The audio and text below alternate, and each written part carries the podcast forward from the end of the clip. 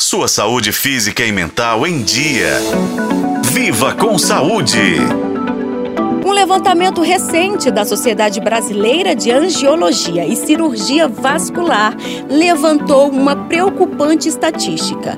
Todos os dias, 145 mulheres são internadas no país para tratamento de varizes. Isso significa que, em média, seis mulheres por hora precisam passar por cirurgias para enfrentar esse problema nos hospitais públicos. Embora esses números sejam alarmantes, a entidade alerta que muitos casos podem estar represados devido à pandemia de Covid-19, o que significa que ainda há muitas mulheres aguardando tratamento adequado adequado. Você pode estar se perguntando como são formadas as varizes, certo?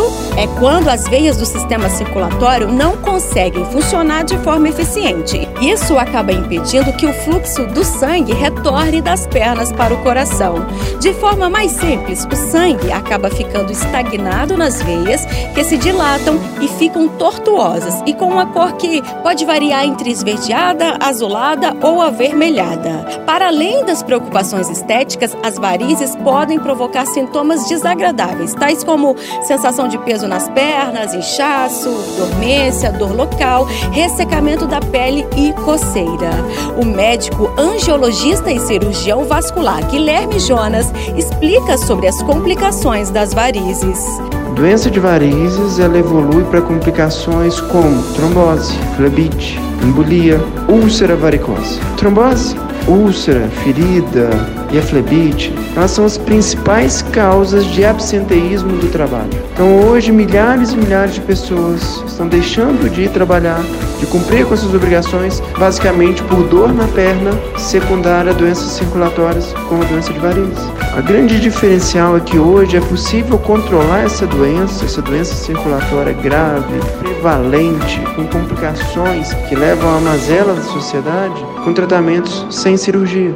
Sobre esse tratamento alternativo à cirurgia que o médico citou, desde 2017 o SUS incorporou um procedimento conhecido como espuma, especialmente indicado para estágios mais avançados da doença. Nesse tratamento, uma espuma injeta um produto químico que provoca o fechamento da veia comprometida. Essa técnica tem sido eficaz para reduzir a fila de espera para cirurgias, mas ainda é fundamental que a saúde pública se empenhe para solucionar esse problema. Eu sou Nubia Oliveira e este foi o podcast Viva com Saúde. Acompanhe pelos tocadores de podcast e na FM O Tempo.